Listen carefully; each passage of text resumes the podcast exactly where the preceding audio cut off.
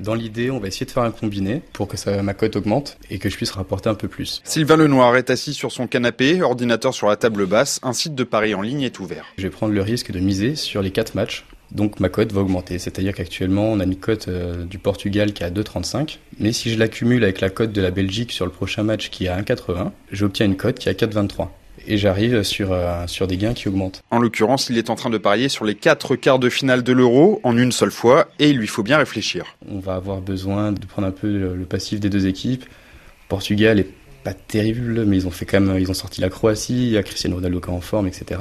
Mais la Pologne, c'est quand même le Lewandowski, c'est des gros joueurs. Donc ça peut être intéressant également de prendre le risque de miser sur eux ou sur le match nul. Donc euh, est-ce que ah, non, la défense de la Pologne sera trop faible À mon avis, je vais mettre victoire du Portugal dans le temps réglementaire. Bon, pas de chance, le match a fini en prolongation, le pari combiné de Sylvain est raté dès le premier quart de finale, mais ce qu'il ne sait pas, c'est qu'à quelques kilomètres de chez lui. Nous commençons nos relevés à 48 heures ah du coup d'envoi du match. Surtout, on a essayé de regarder que les cotes des euh, deux équipes donc comme vous le voyez, euh, soit relativement stable. Le pari de Sylvain a été enregistré avec des milliers d'autres dans les ordinateurs de l'Argel, l'autorité de régulation des jeux en ligne. Le but, c'est d'éviter toute tentative de fraude avant le match et même pendant la rencontre. Ensuite, on observe le live betting, les paris en direct. Vous voyez que la partie qui est ici en grisé, ce sont toutes les cotes avant match. Ce qu'on a observé très rapidement dans ce match, c'est qu'on a une chute de cotes ici en vert. Donc dès qu'on est en vert, on passe en live betting. Le match a commencé on a une chute de cote à 1,07.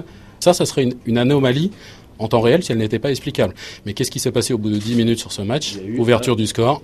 À partir du moment où on peut expliquer ce qui est une anomalie ou une variation, ce n'est donc pas une anomalie, c'est une surveillance euh, habituelle. Et des anomalies, l'Argel n'en a pas relevé depuis le début de la compétition. L'autorité l'explique de plusieurs façons. Tout d'abord, son travail en amont avec l'UEFA. Aucune des personnes impliquées de près ou de loin dans la compétition n'a le droit de jouer.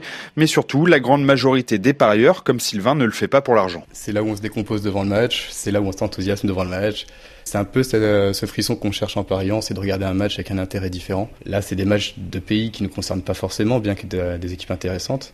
Mais le fait d'avoir parié va rajouter une petite émotion en plus dans le match. Et selon les données recueillies avant les quarts de finale, Sylvain et les autres parieurs ont déjà joué un peu moins de 200 millions d'euros. C'est presque le double de la dernière Coupe du Monde en entier.